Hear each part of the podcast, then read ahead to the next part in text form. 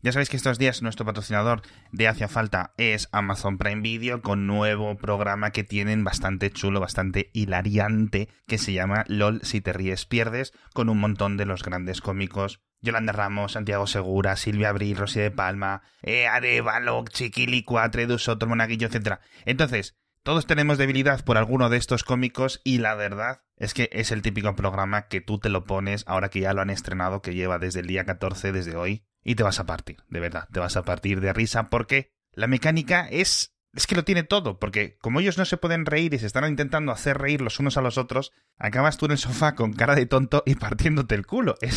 Es, es, la leche. En fin, ya están disponibles los primeros episodios solo en Amazon Prime Video. Tiene verdaderamente buena pinta, ya digo, la recomiendo. Y según abréis la aplicación os la vais a encontrar. Y si no, buscáis, ya sabéis, se llama LOL. Si te ríes, pierdes.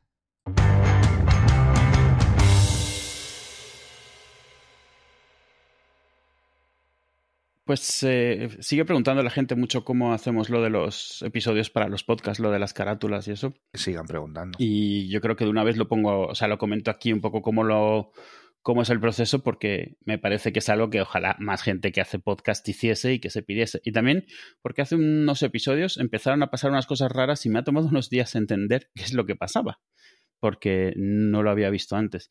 Lo primero es, bueno, al final de cuentas, eh, desde el primer episodio, una, vamos a ser honestos aquí, una de las razones por las cuales yo decidí que quería hacer un podcast es porque vi que GarageBand te permitía hacerlo y además te permitía guardar carátulas. Guardar carátulas en un podcast es algo que se puede hacer desde, yo qué sé, desde 2005 o algo así. Viene de hacer un estándar nuevo de etiquetas para MP3 que imitase lo que se utilizaba para hacer audiolibros o sea, los MP4 empezaron a, empezaron a ponerse de moda los audiolibros y algo que tenían los audiolibros es que tenían eh, chapters, ¿vale? Eh, capítulos. Y esos capítulos a veces tenían alguna imagen. Los MP3 no podías hacer algo parecido y de tres, el grupo que, definía las etiquetas definía un estándar. Y durante mucho tiempo no se usaba porque a final de cuentas los, las cosas que escuchaban audiolibros ya estaban estandarizadas a MP4 y los reproductores de podcast y cosas así no lo reconocían. Entonces el estándar se quedó ahí y empezó muy poquito a poco usarse y de repente tuvo un boom, hará unos dos o tres años más o menos, eh, de repente en el cual un montón de reproductores empezaron a soportar carátulas, en parte porque las librerías del sistema empezaron a soportar carátulas, no sé muy bien por qué. Yo ya las había dejado de meter porque al final nadie las veía,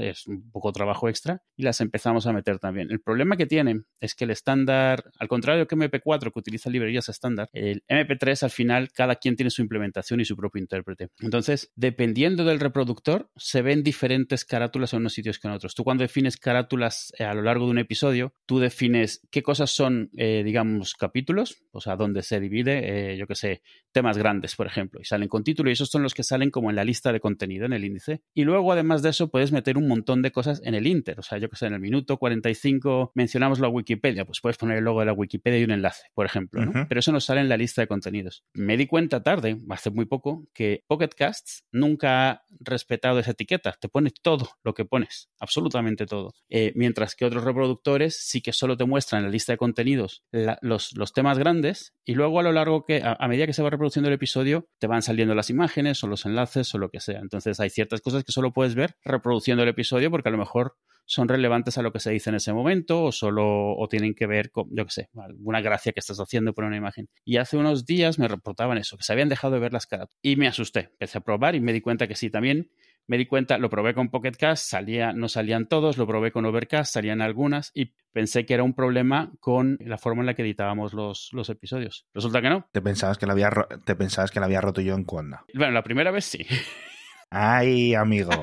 Pero luego vi que cuando yo lo hacía el preview en, el Finder, te salen las secciones con sus carátulas. Luego fue cuando dije, me voy a volver a bajar Pocket Cast, que hace años que no lo tengo, y es cuando me di cuenta de que Pocket Cast no respeta eso, te pone todo. O sea, no te hace realmente un índice y además te muestra los, digamos, las cosas que eh, suceden a lo largo del episodio, sino que todo lo hace una sección, que no me gusta Entonces, eh, ya teniendo eso claro, ahora ya tengo, o sea, ya mi proceso lo tengo limpiado para asegurarme de que sale bien como lo queremos que salga. Y en el caso de Pocket Cast, mientras no arreglen su reproductor, pues van a seguir saliendo chopotoscientas más cosas de las que realmente deberían ser un índice, pero ya se han salido siempre. Así que volvemos un poco a lo normal, pero ahora ya entiendo qué es lo que no funciona y qué es lo que sí. Yo en su momento, cuando quería empezar a poner etiquetas y no había ningún editor decente, empecé a hacer el mío propio y ya lo tenía casi listo y justo sacó Sacó en la, en la App Store uno que utiliza, es el que normalmente recomiendo, que se llama Podcast Chapters, no se ha roto mucho la cabeza, en la App Store para Mac. Y ese lo que es, es uno visual, te permite em, reproducir, te permite ver hasta dónde,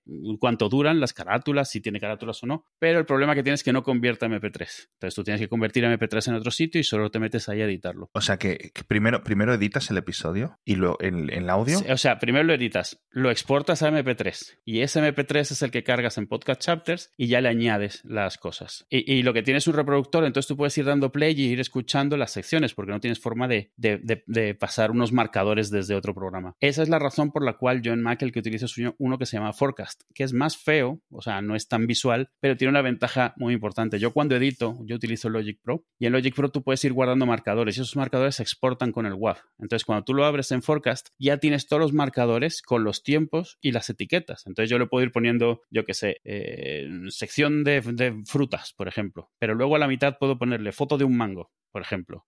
Muchos mangos, mangos arriba, mangos abajo, Y entonces luego cuando lo abro puedo ver cuáles deberían ser secciones, cuáles debería reemplazar por un enlace o que debería reemplazar por una imagen. Y también me pongo ahí a veces recordatorios de lo que necesitamos meter en las notas. Que luego ir a encontrar un audio una vez que has terminado de editar es muy complicado, saber exactamente qué, es lo que comentaste o si dijiste que las notas o no. Y entonces lo uso para, para también que sea la guía de las notas. Entonces cuando estoy editando voy eliminando las cosas que no son más que notas, voy marcando como índice las que son y voy dejando imágenes en algunas donde toca. Y bien, o sea, es un sistema bastante rudimentario. Tú cuando ves el estándar, porque como tuve, iba, estaba haciendo mi propio editor, te das cuenta que es muy básico. Es, no tiene casi codificación de caracteres, entonces estás muy limitado a lo que puedes hacer. Las imágenes, la mayoría de los reproductores solo las muestran, muestran un cuadro muy pequeño que no puedes ampliar. Entonces, bueno, y, y claro, cada imagen que pones está añadiendo el espacio. O sea, el editor te va a dejar meter una imagen de 20 megas si quieres, pero no se va a poder ver. Entonces, edita las imágenes antes para asegurarte que no le estás añadiendo 40 megas a un MP3 de 20 megas solo porque querías poner un montón de imágenes graciosillas. Pero está, está muy bien. O sea, a mí me gusta, cada vez veo más podcasts que lo están utilizando, aunque sea de forma casual, de repente estar explicando algo, el poder poner una foto es muy rápido que alguien vea a, qué te estás refiriendo. A veces explicar las cosas más sencillas cuesta muchísimo y, con una foto es rapidísimo. Entonces, pues bastante bien. Y ya están funcionando de nuevo, ya deberían estar funcionando de nuevo. Entonces, como alguna vez que lo hemos comentado, decirle a la gente pues que la mayoría, no todos los episodios, tienen tanto índice que separan las secciones y los anuncios, o sea, los patrocinadores, como imágenes de vez en cuando. Entonces, si lo están viendo, las imágenes se ven si vas en el coche también, si utilizas CarPlay, por ejemplo, o Android Auto, se ven las caras cuando cambian también. ¿En qué clientes se ve? Yo lo he comprobado, sé que se ven en, Overcast y en Pocketcast, pero en general es algo que cada vez se está viendo más. Por ejemplo, no sé si en, Spotify se ven, sospecho que no, porque Spotify tiene un reproductor no, Spotify de música. Entonces yo creo que Spotify te muestra solo la carátula del episodio porque realmente está reciclando la funcionalidad de la carátula de un álbum. Spotify, digamos que recicla el audio, es decir, lo, convierten a lo que ellos, eh, al formato. A lo recodifica. Eh, sé que hay algunos alojamientos que, digamos, con Spotify chupa el podcast directamente desde el alojamiento, no hace rehosting, por decirlo de alguna forma, pero con Conda sí lo hace. Es decir, todas las descargas que tiene, por ejemplo, hacía falta en Spotify, eh, solo las sabe Spotify las que tenemos.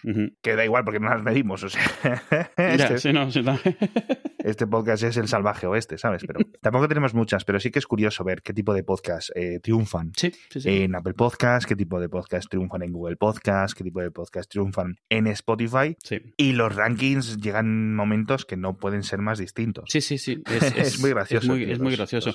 Incluso, incluso asumiendo que hay cierto tipo de influencia, yo que sé, en Spotify o algo así, aún así sientes que deberían acercarse un poco más. Yo no sé si reflejan un montón el tipo de usuario o si reflejan un montón Sí, demográficos diferentes. O la sí. forma de calcularlo, porque a lo mejor tienen diferentes formas de, de decidir. Obviamente, Claro. obviamente, Mm. pero en- principalmente son diferentes demográficos. Claro, por supuesto. y- Hombre, yo te lo agradezco mucho que lo hagas. A- antes de que se me olvide, la gente pregunta cómo hacerlo. Increíblemente hay muy pocas formas, muy pocos editores que lo hagan. En Mac está Forecast y, y Podcast Chapters, en Windows está Chaptifier y en Linux estoy seguro que hay alguno, pero no me lo sé. Sé cómo meterlos, por ejemplo, utilizando FFmpeg, pero me parece un poco piedra y cincel. O sea, tiene que haber una mejor forma de hacerlo, pero no la conozco, nunca lo he probado. En Windows, eh, eso, Chaptifier, que es un nombre un poco extraño, pero bueno. Podcast Chapters en la App Store es de pago o Forecast, que no es de pago, pero es más. Ujú. No, yo la verdad que eh, siempre me lo preguntan, que si podíamos añadir el soporte eh, desde dentro de Conda, es decir, Sí. que tú llegues y le pongas unos timestamps y digamos que cuando subes el episodio. Eh, Conda nunca, nunca, nunca toca los, los archivos que suben los, Claro. los presentadores, los creadores de, de contenido. ¿Vale? Es decir, siempre sirve, para mi desgracia, de vez en cuando, cuando algunos eh, amigos eh, suben sus podcasts, eh, no en WAP, pero sí a 320 kilobytes por segundo estéreo y cosas así, que es, es, es muy glorioso.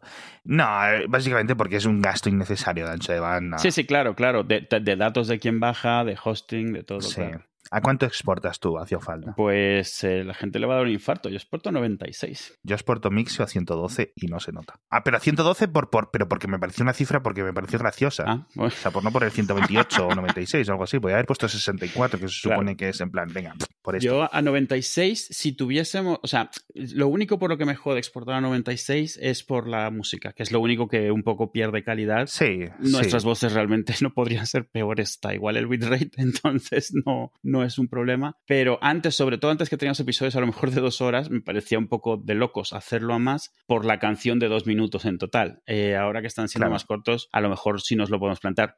Honestamente, no creo que haga diferencia para la gente. O sea, nosotros dos hablando, pues oye, lo más que les podamos ahorrar de ancho de banda. Nadie nunca se ha quejado de la calidad del, del podcast. Sí que hemos tenido rachas cuando cambiamos de micrófono, cuando cambiamos de casa o cosas así, lo típico que tardas unos episodios en, en dejar todo otra vez bien, los niveles, todo. Sí. Pero quitando eso, en general nunca ha sido un... Bueno, sí, en los primeros 50 episodios sí, pero por otras razones. Y bueno, mira, esto nos deja para hablar del. Bueno, primero, hablando de sonido. Si notáis mi voz rara, yo lo siento muchísimo, pero estoy con la alergia, estoy con mascarilla en casa puesta. Mm. Es imposible. El año pasado pasé un poco de rositas, este año pensaba que me estaba yendo de rositas Sí. también, con el tema de la mascarilla, pero llevo tres días que se me empiezan a romper los capilares de las narices con los estornudos. Son unos estornudos, yo estornudo muy fuerte y se me rompen los capilares. Entonces empieza a sangrar, pero además sangrar, pero mucho. Entonces, una vez que están rotos, si Ya, no claro. tardan un tiempo, Claro. pasa lo que pasa, que estoy, pues a lo mejor sangrando durante minutos y minutos, pues 6, 7, 8 veces al día. Ya, ya. Por la noche, por la mañana, por la tarde, por la noche, da igual, da igual, absolutamente igual. Y es, es, eh, es una mierda, es una mierda Sí, sí. bastante grande. ¿Y no, no tomas nada para la alergia normalmente? Sí, hombre, claro, claro, pero llega un momento en que tengo tanta alergia que es, es, es eso, estar dormido y aún así da igual porque de repente me despierto, ¿sabes? Sí, En plan, porque tengo la barba llena de líquido. ya, ya. Así que vamos, una fiesta. Eh, otros años también me ha pasado. eh, Suele durar como un par de semanas. Ya. Así que estoy muy, muy, muy, muy. Y me pone de una mala hostia que no te lo puedes ni imaginar. Porque es una cosa que me sale del control. Sí, claro. Pero bueno, eh, calidad de audio, por cierto. Apple ha presentado hoy eh, nuevos formatos de audio. Y te voy a pedir que me los expliques porque no tengo ni puta idea de audio. A pesar de vivir de esto. A ver, en, en- en realidad, los eh, ha anunciado que Apple Music y solo Apple Music, no cuando compras canciones, no cuando compras álbums, no para iTunes Match, que era esta cosa que te reemplazaba canciones que tuvieses por canciones del catálogo, no están, no, no están afectados. Es todo Apple Music. En Apple Music han anunciado que añaden soporte Dolby Atmos dentro de Apple Music, añaden soporte para audio de alta resolución y para audio lossless. ¿Qué es, qué es, qué son, ¿y son tres cosas que significan lo mismo? No, ¿O qué audio pasa? lossless significa que no tiene ningún tipo de compresión. Es como imagínate un WAV. Tiene, o sea, tiene compresión, pero es compresión lossless. Es un poco. Si no pierdes nada de datos, imagínate que tienes un WAV de 30 megas, pues una compresión lossless a lo mejor como mucho te lo deja en 15 megas, 10 megas, no mucho más, porque está comprimiendo sin perder ningún tipo de datos. Eso mismo, normalmente en un MP3 o en una C o lo que sea, pues se te queda en un mega, en 2 megas. Entonces, lossless realmente es algo que solo tenías en, creo que en Tidal como servicio de suscripción eh, de streaming. En Tidal era muchísimo más caro, costaba el doble de lo de que lo de Apple Music. Entonces, ah, yo siento que esto es un intento de de comerse ese mercado, es importante que para la mayoría de la gente no habrá mucha diferencia, especialmente en lo que escucha la mayoría de la gente el audio. Lossless requiere, o sea, está muy bien, pero requiere muchísimo ancho de banda, muchísimos datos moviéndose, porque es exactamente la misma cantidad de música en mucho más, eh, totalmente descomprimida, no descomprimida, sin comprimir que no es lo mismo. Significa, yo que sé, que si vas a escuchar 3 minutos de audio, en vez de 5 megas, te, te descarga 150 megas. Hostia o sea, es, es, mucho. Entonces, incluso aunque lo están incluyendo, es opcional. O sea, tú tienes que activarlo, porque menuda gracia que te lo activan por defecto y tu plan de datos en dos días se te va al garete y tú no lo sabes porque tú estabas escuchando, yo qué sé, lo escuche. Sí, si realmente, si realmente es así y además tú incluso a lo mejor no lo estás aprovechando porque tus cascos no te estás dando cuenta. No, solo no te das cuenta, es que es muy importante. Lossless requiere tal cantidad de ancho de banda de que aunque tu teléfono esté bajándose la canción Lossless, lo que te está mandando a tus, a tus auriculares, si son Bluetooth, siempre va a estar limitado por el ancho de banda Bluetooth. Tu teléfono, algo que la gente no suele pensar en ello. Tu teléfono convierte el audio que tiene a una versión más reducida cuando los manda por, por Bluetooth. Porque Bluetooth, si estás utilizando cascos, yo que sé, de, de Apple, por ejemplo, Vale, tienen más ancho de banda. Aún así no es lossless, es imposible. Pero sí que es capaz de, emitir lo que le llaman audio en alta resolución, que ahora lo vemos si quieres muy rápido. Pero no es lossless. el ancho de banda no da de sí. lo único que puede transmitir lossless bien es un cable, o sea, un Lightning y unos cascos. ¿Un Ethernet, por ejemplo? Sí, sí, o, red, Wi-Fi incluso. O sea, AirPlay. Puedes... ¿Puedo, puedo, puedo, ¿Puedo poner cable Ethernet en mis auriculares? Puedes poner cable Ethernet en tu teléfono, cosa que mucha gente no sabe, pero no en tus auriculares. Vaya, pues entonces. O sea, podrías, si alguien lo hiciese. Al final de cuentas necesitas solo una conexión de datos. Sí que los, o sea, por ejemplo, si alguien sacase, imagínate que saliesen unos, unos AirPods Max que realmente fueran AirPlay en vez de eh, Bluetooth, o sea, por Wi-Fi, sí que podrían recibir los LEDs porque Wi-Fi sí es capaz del de, de, ancho de banda necesario. Son unos 150 megas cada tres minutos, 50 megas por minuto, más o menos. ¿Y por puerto serial, por ejemplo? No, los puertos seriales, no. Yo creo que no. ¿Por puerto paralelo? Por puerto paralelo no lo creo. Bueno, las impresoras estas de su época mandaban bastantes datos. Espérate, el puerto es puerto, el puerto, no le llamaban aquí el puerto Centronics. Es, así es como le llaman al puerto paralelo de impresora cuando se querían, querían sonar muy técnicos. El puerto Vitronics y el Centronics. Estos grandotes, así, que tenían dos clips a los lados para engancharlos así chungos. Sí. Eso es, el Vitronics. ¿Y por un puerto de primera categoría del, del Giro de Italia? Por... ¿Sí o no? No, no creo. O sea, si lo voy poniendo por la carretera. El puerto no va cerrada a lo mejor. Eh, entonces, al final, lossless es... La realidad es que para la mayoría de la gente no va a hacer diferencia. Para la gente que haría diferencia está esperándolo como agua de mayo, ya sea porque escucha la diferencia o porque ha invertido mucho en equipo de audio y le gustaría sentir que lo está desquitando. Vamos a ser claros. Eh, la mayoría. Hay mucho placebo en esto. ¿no? Hay mucho, hay mucha pseudociencia también. Hay mucho. Se ha creado un mercado en el cual a más que gastas, más tienes que defenderlo porque estás gastando mucho dinero. Entonces, sí que hay mucho. La, línea exacta donde se divide es difícil ponerla, en donde empieza a ser pseudociencia y deja. Pero llega un momento cuando ves los, especialmente los extremos de los foros de audiófilos, que es exactamente igual que estar en un foro de, yo qué sé, de, terraplanistas. O sea, que las cosas que están diciendo es que no, puede, no pueden ser, pero ya están tan metidos en ello y todos ellos están diciendo lo mismo que nadie se atreve a decir oh, eh, esto, a lo mejor esto que estamos diciendo es un poco de locos. Pero la realidad es que a final de cuentas, si tú te has gastado 4.000 euros en un equipo de sonido, pues oye, sientes que tienes que meterle audio que diga que lo va a aprovechar. Al margen de que tú en una prueba de doble ciego seas incapaz de, distinguir entre eso y un MP3 de 320, que es lo que está comprobado. Un MP3 de 320 y lossless, prácticamente nadie puede distinguirlos a mismo volumen, porque algo que se hace mucho es ponerle más volumen a lossless y entonces, no, este es, es un poco como echarle más azúcar a la Pepsi, entonces la distingues. ¿Y, qué es? ¿Y los otros tres formatos? Porque ha dicho tres formatos. El, eh, high resolution, o sea, alta resolución, audio alta,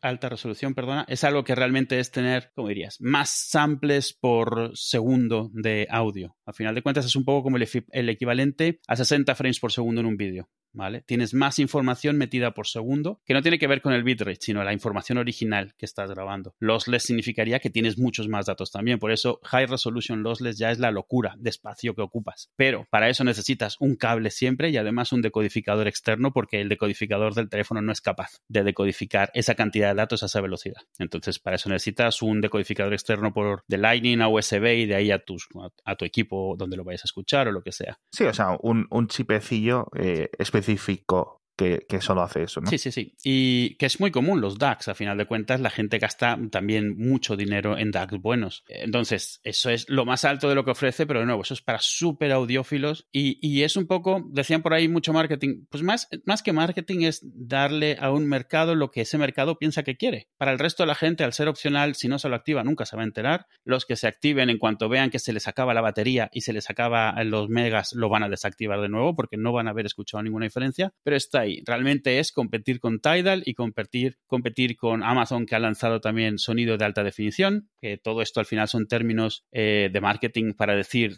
tiene más datos metidos por segundo, realmente todos eso es lo que significan. Hay un montón de ciencia que explica que realmente prácticamente nadie puede escuchar, distinguir Cualquiera que pueda distinguir a partir de los 25 años tampoco puede distinguir por otras razones, que empieza a desaparecerle las frecuencias que puede oír. Y además el equipo que necesitarías para poder distinguir es equipo que nadie tiene en su casa a menos de que se haya gastado los miles. Y si estás haciendo todo eso, lo más probable es que también estés metido en escuchar vinilos y no en bajarte música. De... Pero es un punto de marketing. Y luego está el tema de Dolby Atmos. Hemos hablado, hicimos un episodio una vez de audio 3D. El problema que tiene el audio 3D es que tú tienes que crear una esfera de 360 grados completa para partir de fórmulas relacionadas con la densidad de tu cerebro, de tu cabeza, no sé qué, o aproximarlo utilizando fórmulas un poco más genéricas, pero claro, será más o menos realista de lo que, de lo que podría ser. Dolby Atmos lo que hace es cortar por en medio tú normalmente tienes o eso, que es muy difícil de alcanzar, aunque sea muy impresionante cuando lo ves, o el típico estéreo, el surround 5.1, en el cual pues tienes cuatro altavoces y un buffer eh, y nadie está intentando engañarte de que las cosas vienen de 37 grados a la izquierda y 27 grados de altitud, sino vienen de la derecha adelante, vienen de la izquierda por detrás. Dolby Atmos lo que dice es, mira, nos vamos a romper la cabeza, tenemos un, un setup de 7 por 7 altavoces a tu alrededor, uno central y cuatro que dan altura. Entonces eso es suficiente realmente para que tengas mucha más espacialidad, si lo quieres ver, de lo que tenías con un estéreo con un 5.1. Entonces Dolby Atmos lo que hace es definir una, una esfera de sonido a partir de varios altavoces. No intenta calcular exactamente el ángulo y la distancia, sino intenta calcular, bueno, depende de dónde está esto, pues debería sonar este altavoz y este otro, que es una versión muy reducida de lo que en su momento vimos de lo del sonido binaural, pero también es mucho más sencilla de hacer, porque no requieres hardware especial y sobre todo porque lo puedes usar sin cascos, que es el mayor problema del sonido binaural. Pues esto es Dolby Atmos, luego salió para, para, para audífonos y es darle una vuelta de tuerca más, es aplicar los algoritmos de sonido 3D a ese entorno con siete altavoces. Con lo cual, tú estás utilizando esas mismas fórmulas de las que hablamos una vez de sonido 3D completo para simular que tienes esos siete altavoces. Con lo cual, tú puedes proveer un sonido envolvente mientras tienes unos cascos puestos como si tuvieras siete altavoces alrededor tuyo y cuatro arriba y cuatro abajo. No intenta emular toda la esfera de sonido, intenta emular un Dolby Atmos porque ya viene codificado el sonido así, no tienes que inventar nada, ya viene hecho. Es mucho más fácil además crear audio eh, para siete canales o para nueve canales o los que sean. Entonces, eso viene para todos los audífonos, todos los auriculares, porque eso lo va a hacer el teléfono y funciona con cualquier par de, audífonos que te pongas. Así que eso, bien, tienes dos estéreo, dos, unos AirPods de primera generación, vas a tener Dolby Atmos, porque quien lo genera es el teléfono. Y luego lo último es audio espacial, o sea, que es otra vuelta de tuerca en sonido 3D en el cual, donde tienes el Dolby Atmos que está simulando en 3D, que tiene siete altavoces que originalmente no están ahí, pero es con los que se hizo el mix original. Además, cuando tienes un chip H1 eh, y un eh, M1, que son los tienen los AirPods Pro y creo que los AirPods Max, te parece siempre que ese setup de altavoces que te rodean están centrados en el iPad o en el iPhone que estés utilizando o en el Apple TV en el caso de, del Apple TV cuando lo traiga. Entonces, si tú giras hacia la derecha, te va a parecer que los altavoces siguen estando en el mismo sitio en el salón en el que estabas antes y el audio se mueve a la ah. izquierda. Entonces, siente dónde está la pantalla. No es un tema, no, es un tema del archivo. No, no, esa, ya, esa parte ya lo que tiene que ver es con los sensores de movimiento de los, los AirPods, los sensores de el, chip este, el mismo chip que usan los AirTags para saber dónde está alerta. Eso se utiliza para saber si estás mirando hacia la pantalla o si estás mirando hacia la izquierda o si estás mirando hacia la derecha. Pero eso, eso de audio, spatial audio, no tiene nada que ver con lo que se ha anunciado Apple Music hoy, pero como lo ha mencionado, porque algo que ha hecho Apple es decir, bueno, y ahora tienes acceso a esto, ya esto, ya esto, la gente ha mezclado lo que es nuevo con lo que ya estaba antes, pero la diferencia es que ahora al venirte audio en Dolby Atmos en Apple Music, pues podrás hacer todo esto otro que ya podías hacer antes con Dolby Atmos de cualquier otro tipo. O sea, que antes lo del Atmos solo estaba en el Apple TV. Eh, exacto, solo estaba en ciertas películas o en ciertas aplicaciones que lo aprovechasen, que realmente no eran muchas. Y entonces eso es lo que han anunciado. Lo que han anunciado realmente es para Apple Music y solo para Apple Music hay audio de mayor calidad de tres formas diferentes. Va a empezar a haber música hecha en Dolby Atmos, que es un tipo de mix que haces, un tipo de mezcla. Normalmente no es algo que fácilmente puedas hacer en canciones ya existentes, aunque siempre lo puedes simular. Va a haber audio de mayor resolución, que realmente significa eh, remastering en algunos casos, recodificación en otros casos. A final de cuentas estarán ahora en Apple reconvirtiendo toda su música para tener estas versiones adicionales. Insisto, la gente que tenga auriculares Bluetooth, que ni se rompa la cabeza. O sea, ni lossless ni nada. Porque aunque fuese lossless, en el momento en el que el teléfono te lo manda el tuyo, el teléfono tiene que recodificar porque además tiene que meter los clics del teclado, las notificaciones y lo que hace es que crea una versión de bastante reducida calidad para mandarte los cascos. Y si tus cascos no son de Apple, además de todo, está yendo al estándar más bajo que existe de Bluetooth, que es una patata. O sea, es malísimo y aún así la gente no se da cuenta. Lo cual me parece bien, porque mucho de esto es, o sea, si no te lo dicen, estás muy contento, porque no tiene nada, realmente no estás perdiendo nada. Es cuando te empiezas a meter en el agujero de conejo de este interminable de cuánto mejor puede ser el audio, especialmente cuando te convences a ti mismo que oyes diferencias que no están ahí. Yo personalmente no, es que no sé si es que no tengo oídos, es que no tengo interés. ¿Sabes? En muchos casos, en mi caso yo he dejado, yo antes oía muchísima música y todavía si hay oigo. Y de hecho, mis chicos piensan que yo sé mucho de música porque me la paso tarareando canciones que escucho, pero yo realmente hace años que lo único que escucho eh, son podcasts. no, no escucho música. Si en el coche estoy y no quieren que ponga un podcast, pues a lo mejor pongo, yo qué sé, los, 40 Classic o algo así. O sea, radio. No me suelo poner hmm. música de Apple Music a menos de que la niña quiera o Itzel quiera. En mi caso, a mí me gustaba muchísimo la música y de repente la dejé y, empecé con lo de los podcasts que te comen también todas las horas libres que tienes, a final de cuentas. Me acabo de acordar de un comentario de Evox de hace un mes, más o menos, que nos dijeron lo que lo de que era un poco cuñado, lo de decir, a mí es que me gusta toda la música, que lo dije yo. no le quito la razón, no le quito la razón, pero creo que hay, hay, que machacar más con ese concepto, por muy simplista que parezca, ¿no? Sí. Porque sigue habiendo gente, ¿no? Es en plan, no, es que el reggaetón, no, es que el trap, Coño, pues el 90% del trap es mierda, pero es que el 90% del rock es mierda. Así es. La gente, esto es lo típico. O, la música, claro. Esto es lo típico que te acuerdas de lo bueno que te gusta y lo comparas con lo malo que no. Esto ya lo tengo encasillado, así que es toda una mierda. Ni, ni voy a plantearme la posibilidad de que no lo sea. Y por otro lado, de lo que a mí me gusta, de cada disco me gustan dos canciones y me olvido de las otras 14 que no quiero saber de ellas. O sea, porque son una mierda. Claro, que tampoco vamos a solucionar nada. Eh, Yo creo que como lo dices, ¿sabes qué pasa? Yo creo que es la frase, porque mucha gente además se identifica mucho con un estilo. Eh, o con algo, es parte de su personalidad, siente que les identifica. Entonces yo creo que la frase me gusta de todo, siente que les hace que ellos mm, se les justifica menos. Y yo creo que se tiene que interpretar como lo que es, que no es que te gusta todo lo que escuchas, es que en todos los estilos has podido encontrar algo que no te parece que esté mal. Sí, más o menos, sí. Yo creo que puede más ser. Más bien, o sea, no es me gusta todo lo que oiga, aunque sean dos personas pegándole a, unas ollas con unas cucharas. No, no, es eso. claro, claro, mm. eso es.